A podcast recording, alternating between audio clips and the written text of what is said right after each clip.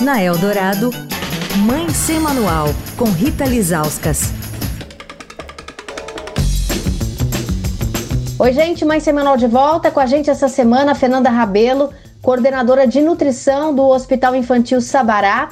Ontem ela falou da importância de planejar a lancheira, né? Fazendo compras ali de olho em cardápio semanal, com a participação das crianças. Hoje a gente vai falar dos alimentos que elas vão levar para a escola. Fernanda, o que, que tem que ter essa lancheira? Tem que ser que nem um prato, né? Que a gente monta para os filhos, um elemento ali de cada grupo alimentar. Exatamente. É sempre importante, assim, a gente entender que não tem uma regra, né? Mas tem uma recomendação, que são recomendações importantes aí para os pais.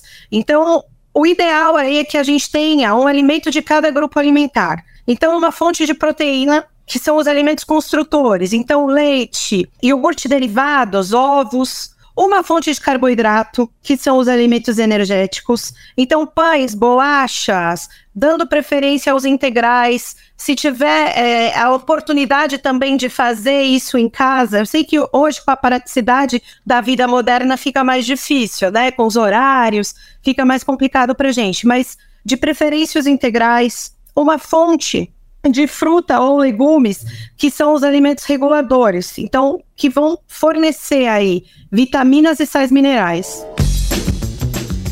Amanhã a gente vai falar das bebidas que devemos colocar na lancheira que os nossos filhos vão levar para a escola.